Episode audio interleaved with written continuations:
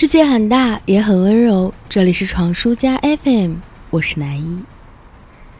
没有人能够拒绝年轻时候的郝蕾，甚至说没有人能够不渴望。很多年轻人听到郝蕾的名字，可能需要停顿一下。嗯，是那个女演员吗？哦，好像是的。我对郝蕾的印象开始于电视剧《少年天子》。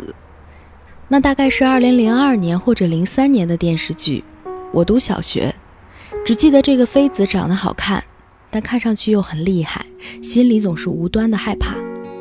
后来我再回看一些片段，果然是因为郝蕾演技过于到位，才让失宠的静妃吓到了小朋友们。年轻时候的郝蕾，大眼睛、双眼皮就不说，她略微上扬的眼尾，唇线明显的性感。绝对是一等一的明星脸，所以娄烨才认定了要她是电影《颐和园》的女一号，换了谁都不行。后来《人物周刊》采访郝蕾时问道：“拍《颐和园》的时候，你心里有障碍吗？”她是这样说的：“有啊，我推掉过《颐和园》，倒不是怕别人会怎么想我，我怕会因此失去爱情。可能就因为这个原因，娄烨就非得要用我。”很久后，我在一部纪录片当中看到他说：“为什么选择郝蕾？因为他是四百多演员里唯一拒绝这个角色的，并且他拒绝的理由是会失去爱情。这是于红能说出来的话，所以我一定要让他演。”后来影片被禁，但其本身的艺术价值让人无法否认。而同样不得不说的是，选用郝蕾一定是娄烨作为导演。他的眼光的老道和毒辣，也是郝蕾踏入演艺道路上不可逃脱的命运一步。说句实在话，我其实没有看过《颐和园》，但是在种种的影评里，人们谁也绕不开郝蕾的颜值和演技。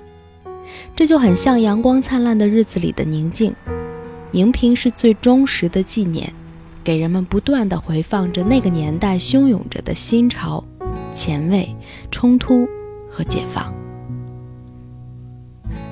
今天也是一样，在越来越开放的年代，或许我们只觉得网络和世界都过于嘈杂，但藏在时间衔接的缝隙里，总是会有特定的声音去表达新的情绪，从微弱到强大，直到有一天我们会被浪潮包围，裹挟而走也不自知，个人觉醒就终于变成了时代的觉醒。所以，我想人们热爱夸赞郝蕾的颜值，可能更多的是站在了新的意识阵营里，而郝蕾本身想要做的事情同样很酷。我们依旧回到那一篇采访里，《人物周刊》还问到：若干年后提起郝蕾，你希望大家怎样评价？郝蕾回答说：“一个值得尊重的女艺术家。”晚安啦，朋友。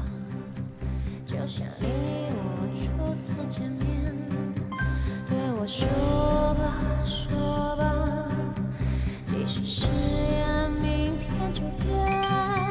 相拥我吧，现在，人生如此飘忽不定。想起我吧，将来，在你变老的那一年，过去。